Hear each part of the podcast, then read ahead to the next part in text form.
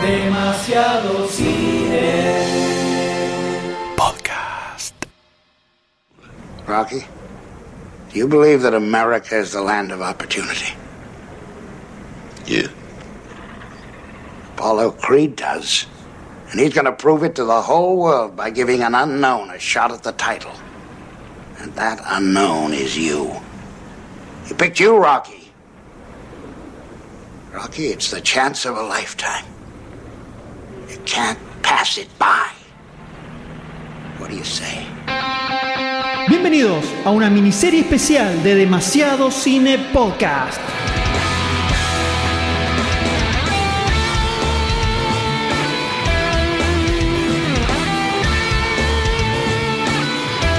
Mi nombre es M y junto a Sayus. Doctor D. vamos a recorrer toda la saga del boxeador más famoso de la historia del cine. Conoceremos todos los problemas que Rocky y Adrián atraviesan para llegar a la pantalla. La producción de una pelea que marcó un hito en el cine. Y cómo una película en la que nadie creía rompe todas las expectativas. En un nuevo episodio de la saga de Rocky.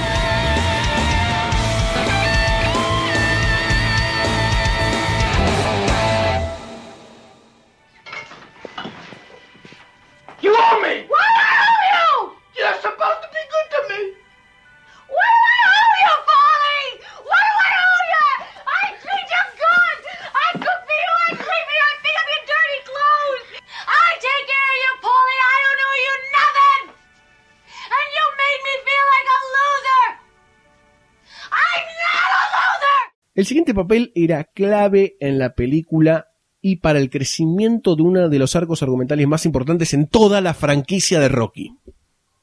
Adrian, el amor de Rocky. Aunque no lo crean, la primera actriz que se barajó para este papel fue Susan Milf Sarandon. que en esa época no era MILF, pero estaba que Sí. Dios mío, ¿no? En esa época estaba catalogada como una de las mujeres más sexys de Norteamérica.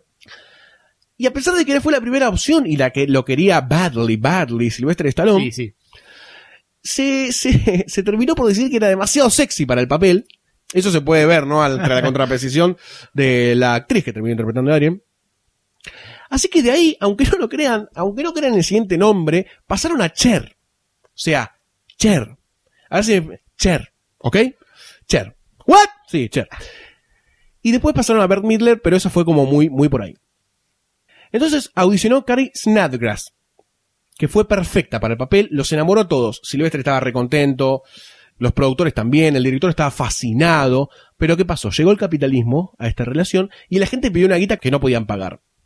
Estaban tan desesperados por cerrar este papel que Sly fue y le dijo a la gente, mira, te entrego todo mi sueldo, pero yo lo único que quiero es que esta actriz interprete a Adrian, es perfecta, es perfecta.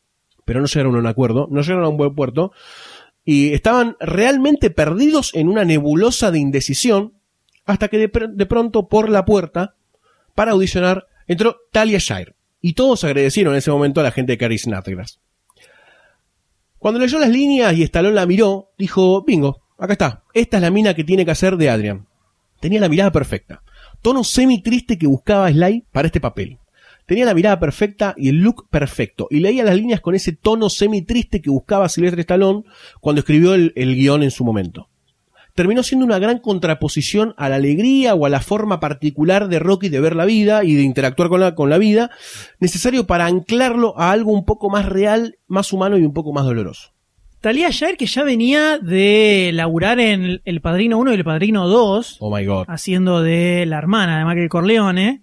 O sea que ya era una actriz que estaba un- dentro de todo bastante conocida. Sí. No era. eh, era mainstream, pero estaba. Era bastante conocida, era bastante conocida.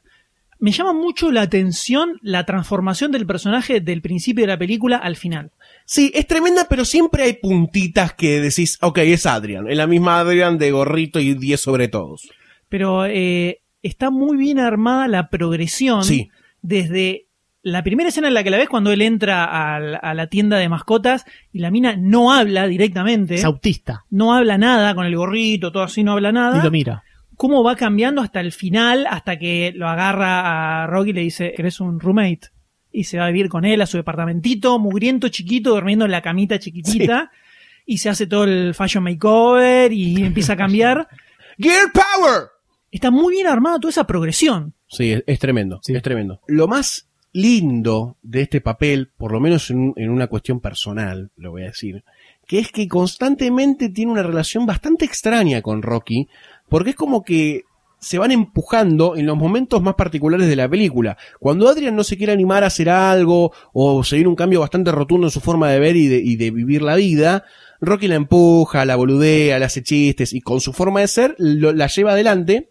Y cuando se da vuelta la tortilla y Rocky necesita de Adrian para poder eh, sobrellevar algunos problemas, surge como esa, ese amor tan genuino que se ve en la pantalla y es el principal motivo por el cual rescato el arco del amor en esta, en, en Rocky 1 más que nada, que después me parece que la progresión de esta relación a lo largo de las películas es genial, genial, es una de las mejores cosas que tiene, pero todo esto va ayudando a la construcción de Rocky como persona, mismo lo vamos a ver en Rocky 2 también, es algo muy particular lo que le pasa, pero esto es muy como real la, la relación. Es un quilombo, no se entienden a veces, se comunican sin ser pomposos, sin ser cursis, y por, hasta la escena del primer beso es casi una violación. Eh, Sí, esa es muy raro. Yo me sentí muy raro en esa escena. Dije, ¡ay, qué lindo! Ilegal. Yo Pero- quería, quería- quería hablar específicamente Sí, sí, de esa escena es muy extraña porque ella como que no quiere, se quiere ir, Silvestre se le cuelga, le dice, dale, Le pone mami. brazo acá, brazo allá, no te vas a ningún lado. De acá no te va, es raro. No, pero además imagínate, vos entrás a la casa de Rocky. Rocky se saca el pulor que tenía, le queda una remera con un agujero. Yo, le, yo le El igual. chabón tiene, Bárbara, el chabón tiene un colchón atado al marco de la puerta Con con un un cuchillo. clavado para sostenerlo. Se sienta en un sillón mugriento lleno de porquería y le dice, vení, sentate acá, mamasa. Sí, sí, horrible. Todo El sillón lleno de cervezas eh, eh, vacías. Papeles, sucio, todo, todo horrible. Y la mina está parada en la puerta queriendo huir rápidamente. Perdón, esa escena tiene una de las cosas más lindas de toda la historia de las películas, que es cuando ella le dice, mi hermano no sabe que estoy acá, necesito avisarle, ¿tenés teléfono? No, no tengo, Eh, pero le tengo que avisar, ¿para qué le aviso? ¡Eh, Poli! Además dice, Tremendo. corté el teléfono porque me llaman ahora que estaba durmiendo. Dice. Una excusa rarísima. Tremendo. Pero esa escena es tremenda y toda esa escena, yo no sé si es como una contraposición con la que juega Silvestre Stallone cuando escribió el guion, de decir, no importa cómo vivo, no importa lo que tengo, sino que importa lo que hago y lo que termino, o sea, el hecho, las cosas que yo hago son las que me definen y no tanto el- el- lo que me rodea. Yo creo que por ahí lo que definía esa escena más que nada del lado de Rocky era el chabón estaba dejado, el, chabón estaba dejado de su vida y esto era como algo normal y es como que no le parecía que estaba todo desubicado, no le parecía que el colchón clavado con un cuchillo sea algo anormal en la vida de otra persona. Igual yo, yo creo que ni a palos lo pensaron como una escena creepy, como terminó siendo. Para mí era tipo, bueno, ya, está bien, también está ubicada en los 70, Es capaz no diferente. era, era diferente. Vos ahora lo ves y pensás en, ah, esto es violación mal, llamás, llamás a la policía instantáneamente. Hoy, año 2016. Viene el feminismo trabajando sobre nosotros. Claro, ¿no? capaz en esa época era bueno, está bien, pero el chabón, eh, al margen de toda la situación, ella que está como Sí, sí, incómoda. agarrada, que no se saca ni, ni el saco, nada, quiere huir rápidamente y jamás te imaginás que esa escena pueda terminar con los dos Sí. trenzados y abrazándose. El único final que te imaginás cuando ves esa escena hoy en día Call es 911. ella a los gritos sacándoselo de encima diciendo ¡Ah! ¡Police! ¡Police! Termina en el sótano atada. Y sin embargo termina dando rinda suelta, ¿no? A, Sí. Al amor. a sus fantasías. Rienda suelta al amor. Es una escena muy, muy rara. muy complicada, pero bueno, después repunta con, con otras escenas que me parecen extrañas desde la relación de ellos dos, pero me parece como muy, muy, muy tiernas, muy inocentes, y me parece que es el amor que está como bien retratado en las películas de Hollywood, porque son dos antagónicos, si querés, en la vida, desde cómo se la toman, cómo la encaran, son completamente diferentes, y así todo, terminan formando una relación y se enamoran, se enamoran. Son dos tipos comunes porque Stallone tampoco tira líneas para conquistarla No. así super guachihuao. Es como que Por eso, saca chiste medio choto de la galera y con eso la, la termina enamorando. me alcanzó. Y es una linda pareja la que forman. Es una linda pareja.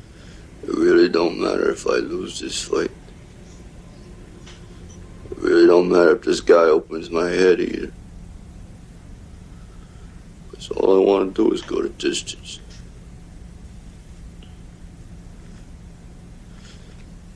Nobody's ever gone the distance with Creed.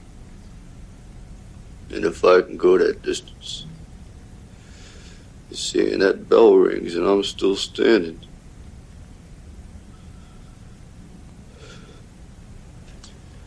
Gonna know for the first time in my life, see? I weren't just another bum from the neighborhood. Rocky es un poco un reflejo de la vida de Sylvester Stallone que estaba viviendo hasta ese momento, que no la estaba pasando tan bien como actor, estaba siendo encasillado en cierto lugar, como Rocky estaba siendo encasillado en la película como un underdog, como un low life, como un ayudante de mafioso bastante fracasado, que ni siquiera ese papel podía hacer bien.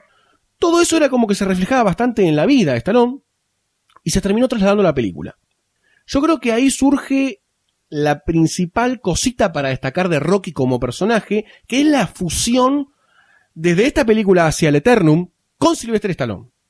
Es alguna dualidad bastante rara que me pasa, no tanto quizás en Rocky 1, pero sí a lo largo de todas las Rocky y de todas las cosas que hizo después Stallone, que yo no termino de diferenciar a Rocky de Stallone, y eso me parece que es un- una plusvalía de la película, pero creo que no sé si le suma tanto a Stallone en su vida personal, más allá de que escribir este guion quizás fue como una suerte de catarsis para él, de decir, bueno, me desahogo con, esta, con, este guion de un boxeador que es mi historia, que es mi forma de ver la vida que me está tocando vivir ahora, y cómo yo no quiero ser eh, esta persona, ¿no? Es como una historia de autosuperación constante, pero de una, de- nuevamente de una, de una visión poco pomposa y cursi. Otra vez, es como muy real la, la historia de Rocky. Y creo que ahí es donde más prende el personaje, que no te quiero decir que vos seas un boxeador, pero se aplica, vos sos panadero, y si vos querés salir a amasar duro y fuerte y ganar un concurso de panadería mundial, lo podés hacerlo si tenés la oportunidad. Y es, es un poco también eso el personaje de Rocky.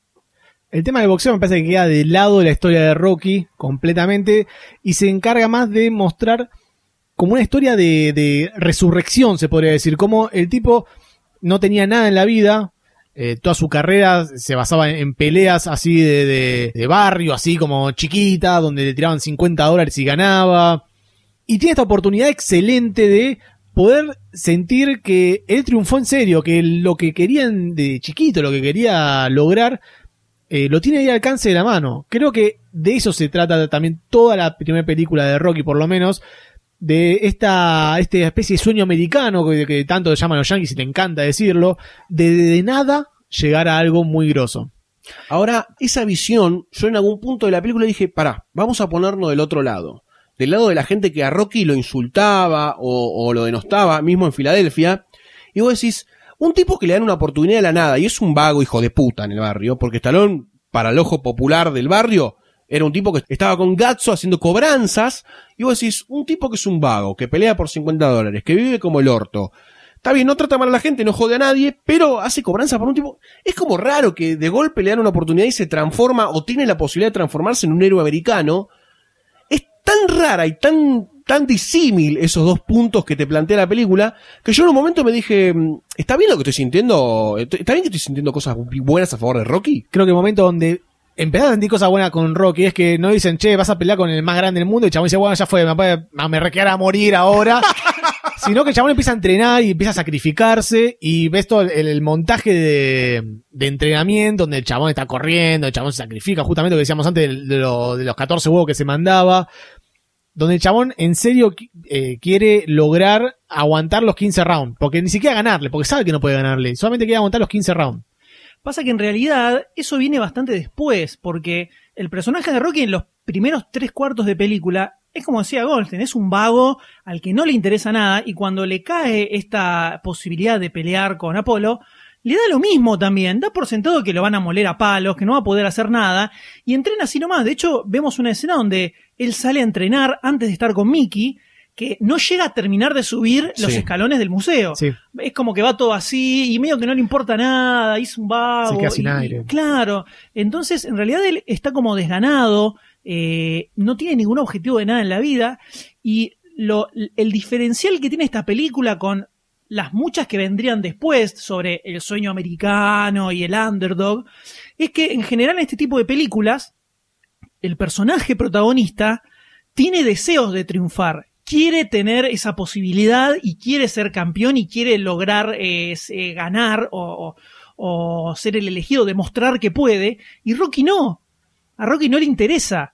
Le cae encima, de hecho cuando se lo ofrecen dice, no, no, mirá, no, la verdad que no da cuando se junta con el productor de la pelea. No, no, no da, la verdad que te agradezco, pero no, viste, como, decía como, como mucho quilombo, viste, está, deja así. Y lo terminan convenciendo y dicen, bueno, ya fue, voy, que me caiga a palos en dos rounds, y la mierda, me llevo la guita, me la patino en chupi y ya está. Y las ganas de ser algo más, creo que le viene por la parte de la relación con Adrian Claro. ahí es donde él empieza a cuestionarse y Mickey que lo fogonea, que le dice, esta es una oportunidad única, eh, no se presenta siempre en la vida, vos tenés que ponerle huevo, vos, vos vas a poder, lo fogonea para que él se dé cuenta que no es un vago, y al final el objetivo de él es simplemente ese, es demostrarse a él mismo que no es un vago sin objetivo, sino que es un tipo que puede lograr algo si, eh, si se lo mentaliza. El, el going the distance, como le dice Sí. Adrián, el llegar al final, el ponerle huevo para terminar la carrera. Sí, a mí me parece que el, que el principal quiebre en la construcción del personaje de Rocky, más allá de todas las intervenciones que va teniendo por la aparición de Apollo Creed, de Polly como constante contraposición o contraparte sentimental o emocional de cómo se comporta un ser humano a Rocky, pero creo que cuando se introduce a Adrian como, como pareja y dadora de amor, por decirlo de alguna forma, o que le hace ver otras cosas en la vida, supongo yo, Rocky se debe imaginar cosas que pasan después, ¿no? Pero un futuro con esta mujer, un futuro él como, como padre o como cualquier otra cosa, pero más allá, él quiere dejar de ser un vago y un montón de veces en la película le jode cuando le dicen vago, o le dicen vago y él dice yo no soy un vago, más allá de que verdaderamente lo es. Yo creo que la introducción de Adrian es cuando la historia cambia para Rocky y nota, porque él es un apasionado del boxeo, mismo cuando en la primera cita de con Adrian lo, único que hace es hablar de boxeo, el chabón, bastante hincha pelota, pero lo único que hace es hablar de boxeo y te das cuenta que, listo, el boxeo, el boxeo te gusta, pero es como que no tiene hambre de gloria, en ningún punto tiene hambre de gloria el tipo, es más, Mickey no lo entrenó nunca, le dije yo hace seis años que te podría haber entrenado, pero sos un vago de mierda, le dice Mickey muchas oportunidades. Claro, de hecho, Mickey lo bardea por eso, porque Claro. nunca te interesó ser un profesional. Claro. O sea, estás desperdiciando tu vida y por eso lo, te, te tiene bronca. ¿Te gusta? ¿Te gusta? Se escondía un poco en esto de que los boxeadores zurdos, o los southpaw, como le dicen en, en- en Estados Unidos, y en el boxeo en general, a los zurdos que supuestamente no triunfan o, o- o las tienen muy difíciles eh, por una cuestión de técnicas de boxeo. No pueden dar un buen show. Como Claro, se, se, se- se escuda como en ese, en eso, pero creo que va un poco más allá, eh, y me parece que uno termina como poniéndose en el lugar de Rocky al decir, no tengo ganas, o sea, no tengo ganas, viste cuando decís, ¿qué te pasa? Y no tengo ganas de hacer tal cosa, ¿por qué? ¿Qué sé yo? No sé, porque no sé qué mierda me pasa, no tengo ganas. Y te terminas poniendo en esa, en esa posición de Rocky, de decir, bueno, lo hago porque lo, porque un punto lo quiero hacer, pero en otro lo tengo que hacer porque tengo la oportunidad ahí, no, no me queda otra. Y lo voy a intentar, o sea, es one shot, lo voy a hacer. Y ahí es donde el papel de Rocky me termina como de envolver y de llevar a este lugar sin hambre de gloria. Es más, cuando el tipo pierde en, la pelea final, eh, no pierde, no termina de perder, pero no te importa tampoco si pierde o si gana. Te importa que se la aguantó y él dijo yo quiero llegar a los 15 rounds, llegó y al final es como que terminan los dos, los dos abrazados y es como una escena muy linda también para la construcción del personaje de Rocky eh, metafísicamente hablando y, y de ese lado me termina de convencer. Sí, de hecho, el personaje de Rocky, hasta que llegamos al momento del entrenamiento, del montaje de entrenamiento, te cae, te cae un poco mal.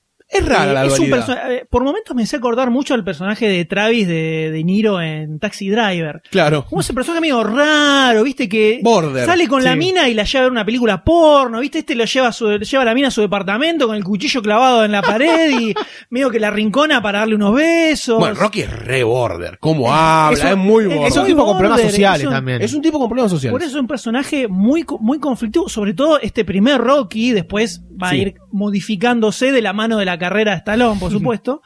Eh, es un personaje que está muy border en, en ser muy raro. O sea, Sí. es muy, r- de hecho, ya como arranca la película, ¿no? esa pelea en el tugurio, así, Sí. así nomás, eh, mugrienta, que le tiran dos mangos así por arriba de la cara. Eh, Esa que es una victoria, pero no se siente tanto como victoria la, la primera pelea que tiene. que como que justamente el, el desgano que tenía, como que le chupa un huevo lo que pasó y se tira ahí, al- le pide un cigarrillo a uno que estaba por ahí. Es como una, una, tiene una, como esa, esa etapa de eh, desgano que contaba el M. Pero también lo que, lo que genera Rocky ya desde un primer momento es el, tipo bonachón, el tipo bueno, que puede ser un ignorante, puede ser tener problemas sociales, pero se nota que el tipo es bueno y que, y que no tiene maldad. Justamente ya con la, escena donde no le quiere romper el, el Dedo. pulgar a- al tipo que tenía que cobrarle, le dice, dale, boludo, yo te dije que trae la plata, pero no te quites la plata, bueno, está bien. Y se va sin romperle el dedo. Ya de ahí, de, de toda una- ya ahí denota una personalidad de tipo bueno, de tipo que no, no quiere problemas. Sí, incluso hay, hay algunos momentos que, que me parecieron súper acertados de- desde el punto de vista del guion, que es cuando él se, se tiene que referenciar a Apolo, que lo normal es que vos digas el boxeador que la está remando desde abajo, que le tenga bronca al tipo que está ahí arriba y le sale todo de taquito. Entonces cuando está en el bar, que aparece en la televisión Apolo y el, el bartender le dice, ah, mirá este, cómo la tiene reservida, y Rocky le dice, no, pero ¿cómo vas a hablar así? Es el campeón, es un, es un genio, mira, es un grande. Seguramente se habrá forzado para llegar Claro, ahí. le- incluso cuando, cuando lo llama, se reúne con el productor, que le cuenta un poco cómo era la idea de la pelea, él también le dice, no, Apolo es un, es un grosso, es un genio, el tipo es enorme, y en ningún momento tiene esa cosa de, de bronca, Bardearlo, claro. claro. Eh, entonces, te muestra muy claramente la inocencia y la sinceridad que tiene él, que es como un nene grandote y es muy forzudo, grandote, sí. que es para mí donde mejor engancha co- como pareja con Andrea. Otra cosa que suma mucho a la construcción de Rocky, que asumo que es pura y exclusivamente mano de estalón, es toda la gesticularidad de cómo habla, de cómo camina, de cómo se mueve, siempre tirando golpes aislados. Camina un poco como un thug, un maleante, ¿no? De barrio, pero a la vez es bueno, le pide a los vagos que canten un tema, o le pide un trago, después no le pide más, le dice a la minita, no seas así, porque te van a tratar de trola toda tu vida, y trata como de hacer una buena actitud, pero a su modo, medio bruto, y todo, toda esa forma de hablar, de caminar, le ter- termina construyendo un personaje que me parece único en el cine, creo que es único, completamente único, irrepetible, y no, no la veo tan forzada. Dentro del esquema de lo que es Rocky, de, de un italiano en Filadelfia, boxeador, medio bruto, le cae todo perfecto para que sea de esa forma, ¿no? Es como si vos me decís, ¿cómo va a caminar un abogado en Wall Street? Y de tal forma. ¿Y cómo puede caminar un boxeador en Filadelfia, low life, underdog, que le dicen vago, y así como Rocky? Punto. Mismo con la vestimenta que tiene también, esa, esa, Sí, esa gracioso. pinta media mafiosa que no se hace mafioso ni a palos. Y lo- los diálogos que va tirando así como puntitas, como chistecitos todo el tiempo y comentarios así medio cortitos al pasar. Y comentarios que son como reacciones raras. eh, son raras las Sí. reacciones que tiene. Sí, sí, esas cosas me, me gustaron mucho del personaje que tiene. Que después, eh, si bien están presentes a lo largo de las otras películas, se va, dejando, se va, va dejando. bajando. No, aparte que lo ves cuando entra a su departamento, que le habla a las tortugas, Sí. ¿viste? Le dice, ¿cómo anda?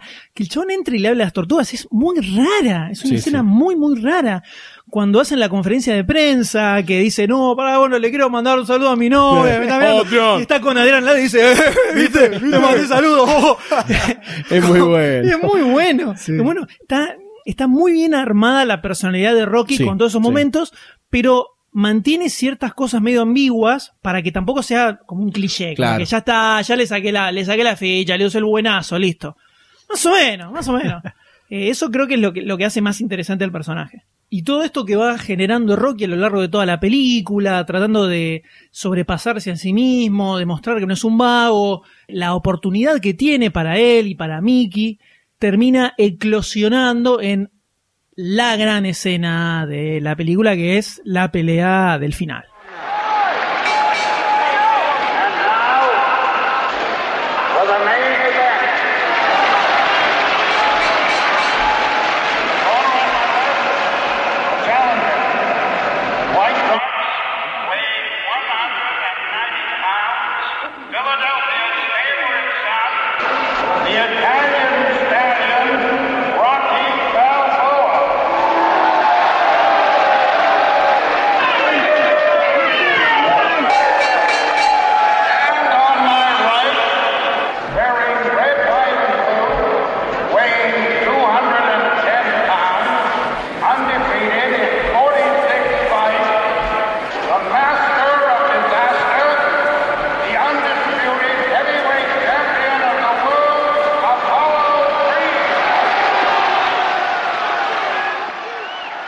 Esta gran escena de la pelea final, hubo muchas cosas que fueron complicadas en la producción de esta parte de la película, pero que eran muy importantes.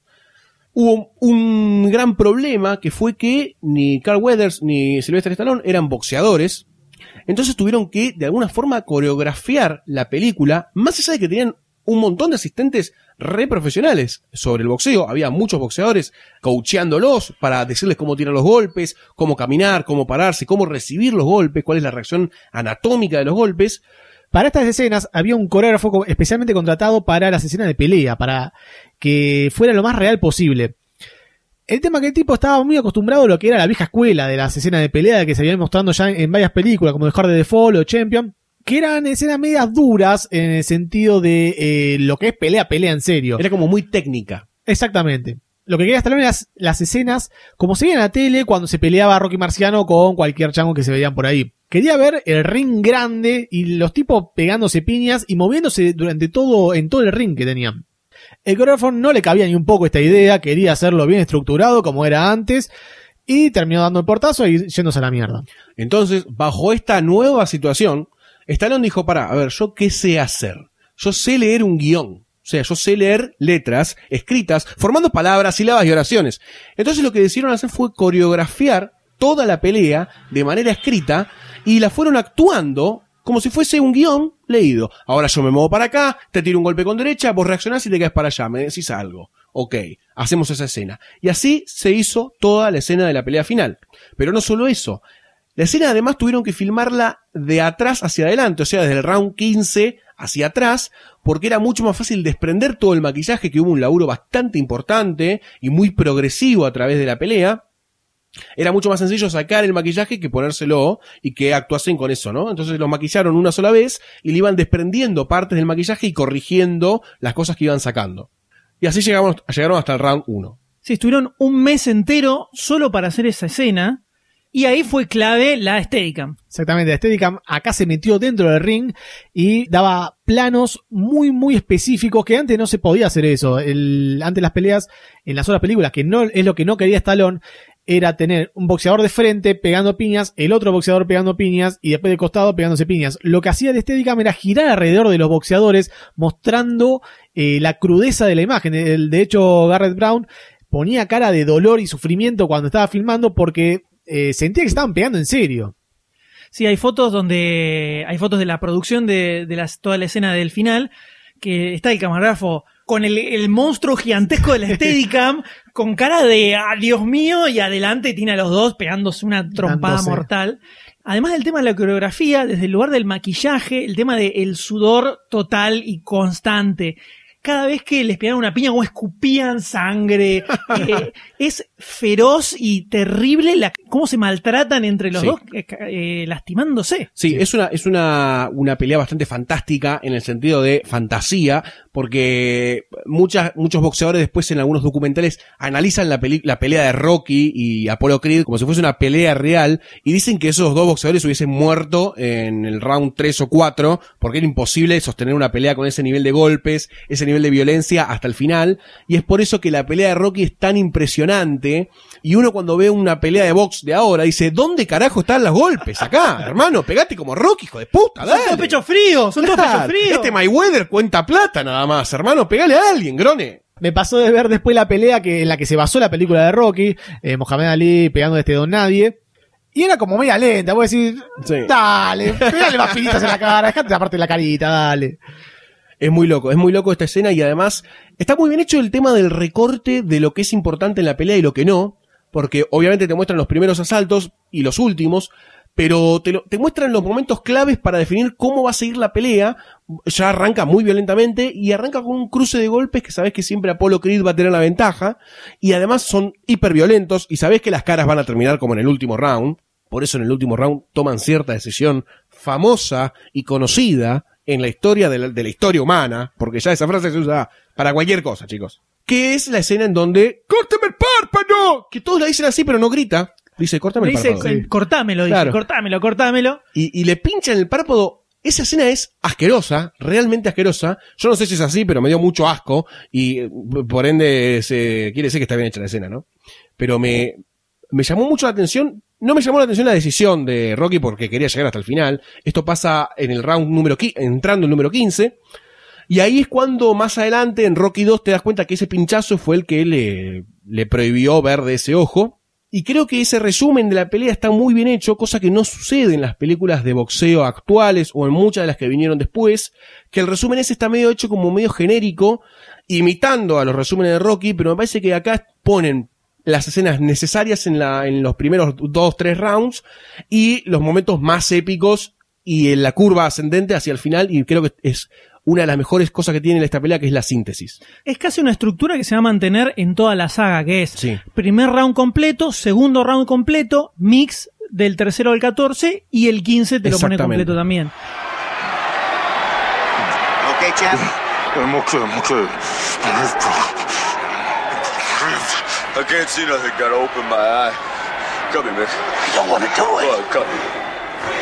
Cut me. Try it. Cut it. You're bleeding inside, champ. I'm, I'm gonna stop the fight. Hey, you understand? You ain't stopping nothing, man. You ain't stopping nothing. You stop this fight, I'll kill you. I'm going. You want to go?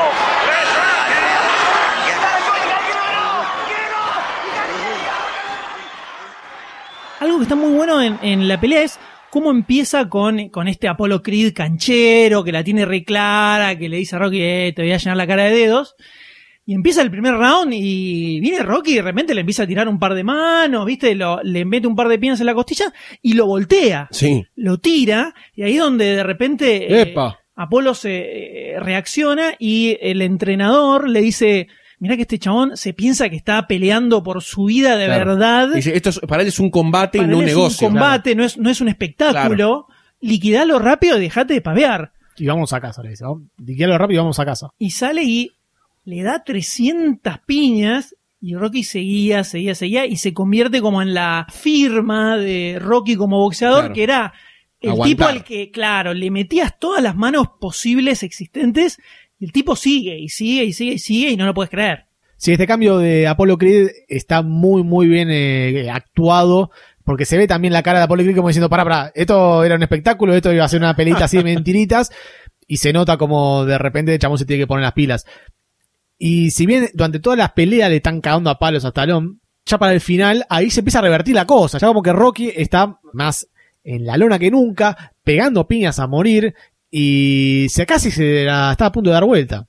Hay algo en la filmación que me llamó mucho la atención. En no todas las películas de boxeo que, que vinieron después se repitió, salvo en Rocky, que es que se filmó en una atmósfera muy similar a como se peleaban las, e- las peleas en esa época, que era como que se oscurecía toda la zona aledaña al público. Eso le permitió reducir la cantidad de extras hacia algunos rounds, en algunas filmaciones de los rounds. Y toda la luz estaba centrada en el ring. Entonces le da como mucho más protagonismo a, a lo que está sucediendo en el cuadrilátero y no tanto con los flashes de la cámara, la boluda de la, la mina que grita afuera, el gordo que está comiendo. O sea, me pareció como acertada la, la decisión esa para que vos te centres en lo que era el boxeo y lo que estabas viendo. Sí, eso fue porque no tenían guita para Exacto. pagarle a los extras, entonces tenían un par de filas nada más. Y las escenas de las tribunas se nota que son imágenes de archivo. Sí, mal. No tienen nada que ver. Era una con- cancha de béisbol, más o menos. Visualmente no tiene nada que ver a lo que se ve en la película, que de repente aparece un público genérico. Eh, Gritando. ¿eh? pero claramente no les daba la guita para tener todo un estadio lleno de gente, ni a palo. Ni en pedo. ¿Se puede catalogar esta como una de las mejores escenas de boxeo de la historia del cine? Vamos a ver qué pasa con las otras Rocky. Epa, pero estamos ¿Eh? comparando dentro de la misma franquicia. Dentro de la misma franquicia, por supuesto. Saliendo de la franquicia, ¿nos podemos ir a Racing Bull? ¿Alguna de Saliendo esas? de la franquicia tenés Toro Salvaje, que es muy buena, es muy distinta. Muy diferente. O sea, lo que tiene Rocky, sobre todo Rocky 1, muy específicamente, es que la parte visual de la película es muy tumbera por momentos. Parece casi una película under de las que se podría hacer hoy en día, porque se ve todo como desprolijo en general. Medio caserón. Claro, incluyendo la pelea, sobre todo cuando después vamos a ver en el próximo episodio, comparándola con la pelea final de Rocky 2, se nota que esta es mucho más desprolija, Sí, mucho más como sí. sucia, la cámara está como más metida en cualquier lado. Bueno, en, la, en, en los making of o en algunas eh, fotos de los detrás de escena, y en algunos videos de detrás de escena se ve a los camarógrafos trabajar con la Steadicam, pero al mismo tiempo había un tipo que los corría por alrededor y lo que hacía era acercar la cámara cuando se daban golpes, entonces lograba esos como primeros planos de los golpes muy certeros y muy desprolijos y que saltaba saliva y sangre para todos lados.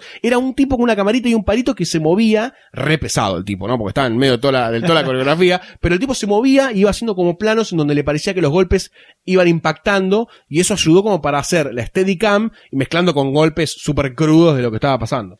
Entonces vos ves esta pelea y la comparás con la pelea de toro salvaje, que es súper artística, Sí. que te muestra las cuerdas manchadas de sangre, así.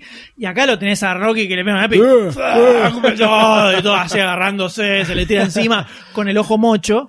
Y es como bastante cruda. Piñas van, piñas vienen, los muchachos se entretienen, pero entre los muchachos, siempre detrás de todo muchacho hay una gran mujer, ¿no? Dice el dicho. Y es aquí cuando hacia el final de la pelea que uno, no sé si llega a ver cómo se va a desencadenar, pero uno ya se da por hecho que Rocky ganó, eh, hablando filosóficamente, ¿no? La pelea porque aguantó, ya no te importa el desenlace. Y la película se centra en eso. No te importa lo que está pasando, quién, quién anuncian como ganador, te importa lo que pasa con Rocky. Rocky empieza desesperadamente una vez que termina la pelea, aguanta los 15 rounds, y mientras Apolo lo dan ganador, Adrian empieza como a acercarse, atravesando todo el tumulto, una figurita chiquitita, de manera tímida, también sosteniendo el personaje hasta el final, y Rocky grita desesperadamente, ¡Adrian! ¡Adrian! Una escena tremenda. Sí, donde y en el medio hay reporteros que se le meten encima, le, Le dicen, hacen ¿qué preguntas. pasó? ¿Qué te pareció la pelea? ¿Va a haber una No reacción? le y dice, salí, importa. no me importa nada. Y él No le gritando, gritando. ni, ni pelota le da, empieza a gritar el nombre de Adrian, Adrian todo el tiempo. Y es ahí cuando, en una escena que yo creo que redime un poco a Polly, Polly queriendo subir al escenario, evidentemente para sacar rédito de todo esto, Quería robarle algo. Sí, la hermana le dice, Poli, Poli, como diciendo quiero pasar, y él se hace el boludo, Claro, le, le, hace baja la carpa, correa. le hace carpa como para que Claro, entre. se esconde ahí, tapa el yuta, le baja la correa y se manda a Adrian al, al cuadrilátero. Se encuentra con Rocky y lo primero que le dice te amo, y Rocky le dice yo también te amo. Y creo que es la culminación de, vos decís, ok, este es Rocky, o sea, esto que estamos viendo ahora es Rocky, no es el tipo que está festejando o que se está poniendo triste porque perdió, entre comillas, la pelea, sino que está festejando que pudo concretar un deseo con el amor de su vida. Y creo que esa construcción general final es lo que, lo que más me gustó de toda la película. Es que la idea de Rocky al final no era ganarle a Apolo, sino solamente aguantar los 15 rounds de esos que tenía que aguantar y ya aguantándolo ya le había cansado para, para hacer una victoria para él. Un don nadie que aguantó con el campeón del mundo. Que además nadie había logrado aguantar los 15 rounds. Además. Toda esa escena final. Súper emotiva, Sí. funciona excelentemente bien. Es muy loco lo bien que envejeció esa escena. La estética setentosa que tiene y medio fuera de foco cuando termina con esa imagen, ese plano fijo que está totalmente borroneado, le suma muchísimo a la escena. Sí. Y desde las imágenes de él gritando y ella corriendo, que pierde todos los detalles, pierde Sí, el pierde el gorrito mientras corre, lo que decías de Poli que la deja pasar. Rocky le dice, perdiste el sombrero Le dice, apenas la y el ve". sombrero. Sí. Es, es, maravilloso lo perfecta. bien que cierra todo y para mí es, es uno de los finales más increíbles de la historia del cine, pero tranquilamente, Sí. tranquilamente. Le sobra epicidad, le sobra amor, le sobra todo a esa escena. Y con el tema zarpado de Bill Cotty atrás que rompe todo, ¿no? No, no podemos parar de aplaudir. Impresionante. Había una escena que estiraba esta, esta escena hasta el final, que era, como muestra el póster de, de la película, los dos yéndose por uno de los caminos hacia el infinito ahí en el, en el estadio. Parece que hubo un problema también con esta escena que se perdió en, en bla y quedó en nada y lo decidieron terminar acá y es eh, un final eh, excelente. Ain't gonna be no rematch. Ain't gonna be no rematch. Don't want one.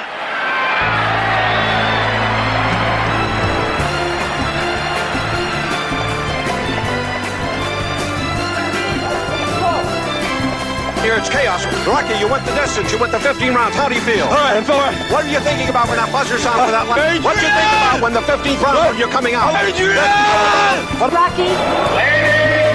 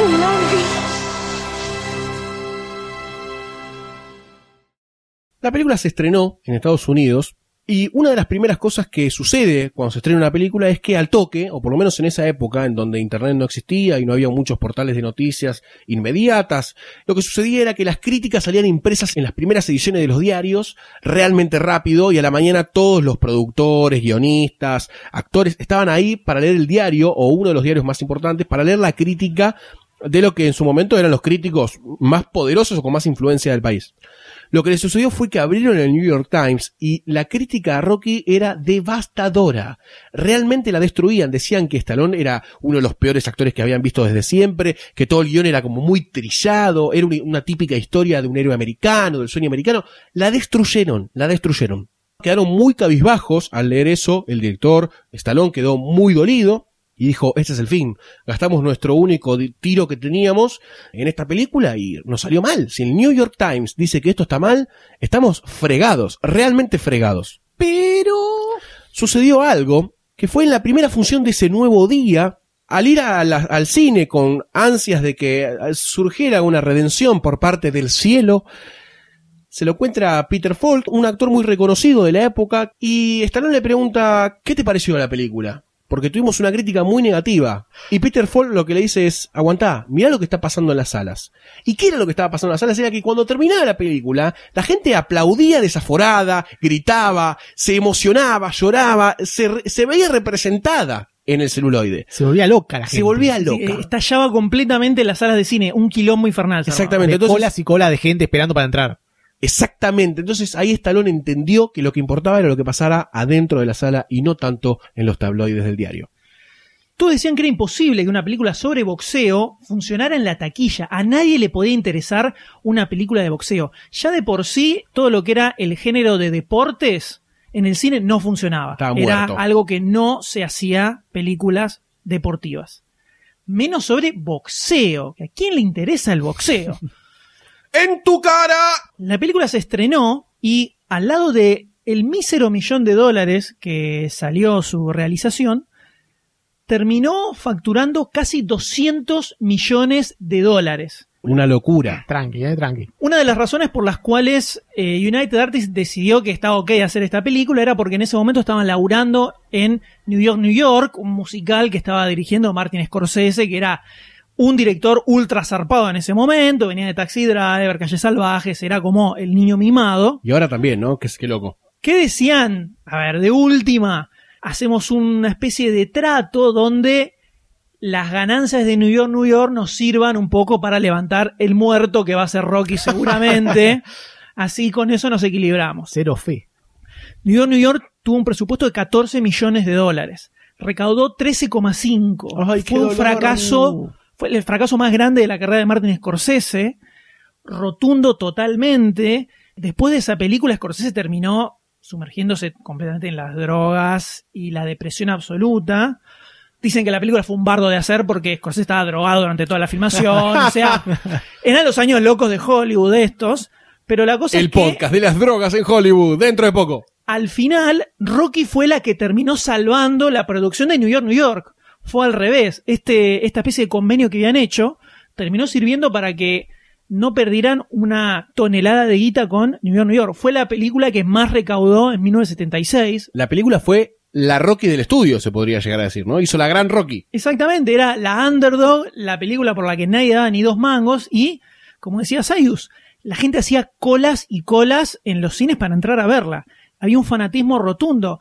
Carl Weathers cuenta que el día después del estreno, ni siquiera un mes, el día después, iba por la calle y los vendedores de, de salchichas le decían, ¡Eh, Apolo! ¿Cómo andas, Apolo? ¡Yo, Creed! Y el tipo eh, lo paraba a la gente en la calle para que firmara autógrafos y era, no era, bueno, voy caminando y uno me envía un autógrafo, todo bien. Era uno atrás del otro, atrás del otro, atrás del otro.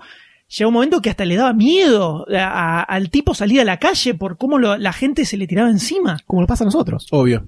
Fue un fanatismo rotundo y absoluto lo que se dio con esta película, pero no fue solo desde el lugar del público, porque Rocky en los Oscars de 1976 tuvo 10 nominaciones, Tremendo. incluyendo a Stallone como mejor actor, Toma.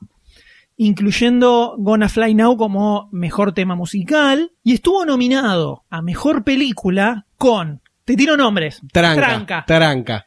Network. Opa. Uh, All the President's Men de Pacula. Taxi Driver de Epa. Scorsese. Dejando las drogas. Había un nivel de películas infernal y terminó ganando como mejor película. También se llevó mejor director y mejor edición. Verdaderamente se convirtió en la película underdog. No solo la historia del que la rema desde abajo, sino que la película la remó desde abajo y le terminó tapando la boca a todo el mundo. Ejemplificador. Yo hacía rato que no veía Rocky y verdaderamente me llevé una sorpresa por la vigencia atemporal que tiene esta película. Yo supuse que iban a ser como una lluvia de clichés que iba a haber. Y puede ser que los tenga, puede ser que no, pero verdaderamente no los vi. O si lo están, la verdad que están tan bien tratados que la película te lleva a un lugar que es bastante extraño de ver en el cine de hoy. Sumándole todos los, los beneficios que tiene de cómo está filmada, eh, los colores, Filadelfia, cómo está interpretada en, en las filmaciones, en la fotografía. Es realmente una película hermosa. Me emocioné mucho al ver esta película nuevamente y me dieron muchas ganas de seguir viendo la saga de Rocky, no solo por una cuestión tipo Netflix de ver y ver y ver, sino por una cuestión de que quiero seguir viendo qué le pasa a Rocky como personaje y en su vida, y tengo como unas ciertas ganas de crecer con él, o de ver a dónde me lleva ese, ese seguimiento de crecimiento personal de Rocky. Creo que la franquicia de Rocky es una experiencia más que una serie de películas. Me pasaba algo parecido que le pasó a Goldstein con el tema de las películas. Yo la, la vi hace años. Es esa película que todos vimos, pero por ahí no recordamos mucho. Y me sorprendió lo, lo vigente de los personajes. Yo esperaba ver personajes más chotitos, para decir una forma más mundana, más eh, vacíos, pero muy, muy ricos personajes con mucha personalidad. Te terminas enamorando tanto de Adrián como de Rocky. Y me pasa exactamente lo mismo. Quiero ver cómo sigue esa relación, porque lo importante de Rocky es la relación que tienen. Vamos, chicos, rindámonos ante el amor. La relación que tienen es excelente y quiero ver la 2 ya inmediatamente. Rocky es el mejor ejemplo de lo que fue el cine de los 70 para la industria de Hollywood. Algo que hemos comentado muchísimo a lo largo del podcast y que casi podremos hacer un especial de 70 directamente. Por supuesto. pero es el mejor ejemplo de cómo hubo un cambio rotundo en la industria hollywoodense, cómo cambiaron el tipo de historias y cómo cambiaron los protagonistas, los directores, los actores. Es una barrera muy fuerte porque a partir de los 70 es como que arranca el cine moderno, entre comillas, que hay toda una generación de 40 años para abajo, digamos, que es el cine que conocemos. Porque si yo te digo Bullet, por ejemplo, con Steve McQueen, que define de los 60, no la vio nadie, no la ubicás, capaz la conoces de nombre a penitas. Pero sin embargo, Taxi Driver, que es del 75, o Sérpico, que es del 73, O Star Wars. las conoces todas y te suena mucho porque fue un cambio rotundo. Cambiaron las estrellas, cambiaron los protagonistas, cambiaron los directores y cambió la industria y el tipo de historias que se contaban además.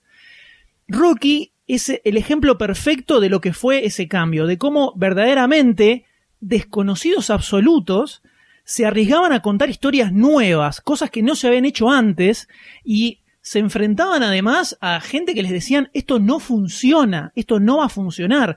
Lo vimos con Star Wars, lo vimos con Rocky y lo vamos a ver con muchas otras películas también. Y te demuestra cómo estaban equivocados, cómo no conocían lo que era el momento bisagra del público frente a las historias que buscaba y cómo cambió totalmente lo que se decía en la pantalla de cine. A tal punto que Rocky inauguró lo que sería casi un género del underdog. Películas con el protagonista que arranca desde abajo y la quiere pegar y quiere tener su momento de gloria, se terminó casi convirtiendo en un género en sí mismo, lo que pasó con Star Wars y las películas de ciencia ficción, y empezaron a aparecer una atrás de la otra películas deportivas del chabón que arranca de abajo y quiere triunfar hasta el fin de los tiempos, ¿no? Si nos ponemos a buscar antes de Rocky, vas a ver que no es tan fácil encontrar películas que caigan dentro de este prototipo. Es como un template que Rocky lo inventó y después se fue repitiendo y repitiendo a través de los tiempos, eh, por los siglos y los siglos. Esperemos que haya otra bisagra pronto, ¿no?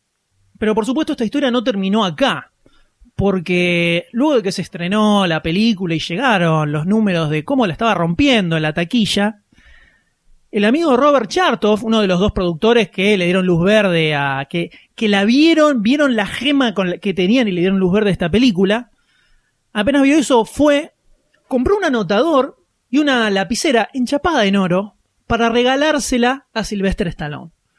Cuando Stallone abre esa libreta, encuentra que en la primera página había una frase que decía, ahora hace la secuela.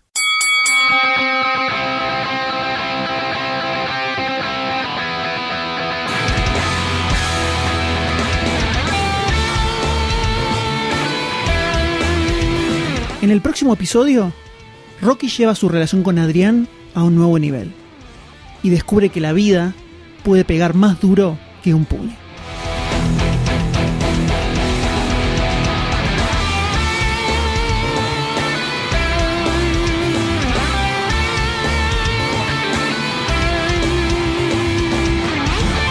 Si no te querés perder ningún episodio, suscríbete a Demasiado Cine en iTunes, iBox o en tu aplicación de podcast favorita. Si este episodio te gustó y tenés ganas de darnos una mano, lo puedes hacer de varias maneras. Compartir el podcast, pasáselo a todos tus amigos, o entrar a iTunes o a iBox y déjanos una valoración, porque eso nos ayuda mucho a conseguir nuevos oyentes.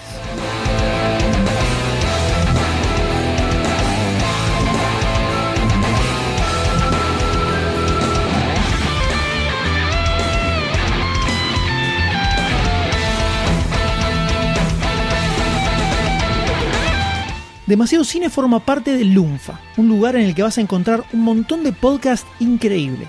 Podés escucharlos entrando a lunfa.fm y entérate de los nuevos lanzamientos buscando Lunfa FM en Instagram, Twitter y Facebook. Así vas a descubrir cosas como Podawans, un podcast dedicado íntegramente al universo de Star Wars, donde en el último episodio descubrimos a los dioses del sonido de la saga, Ben Bart en los efectos y John Williams en la música. Al ver los diseños de Ralph McQuarrie, remitirse al especial de Podawans sobre Ralph McQuarrie, Ben Bart ya empieza a imaginarse sonidos, pero el problema de él era cómo realizar esos sonidos que se imaginaba. Decía que eran tan increíbles esos dibujos que automáticamente él ya, ya pensaba los sonidos de una. Por ejemplo, para hacer los lásers de los blasters, de los disparos, usa un martillo golpeando un cable de antena.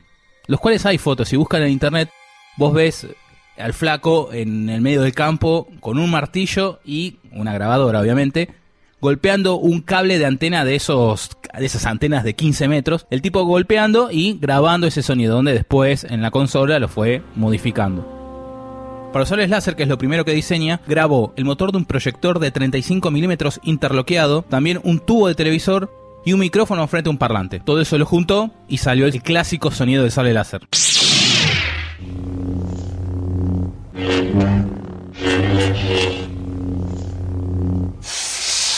Si querés saber cómo sigue, búscalo en lunfa.fm.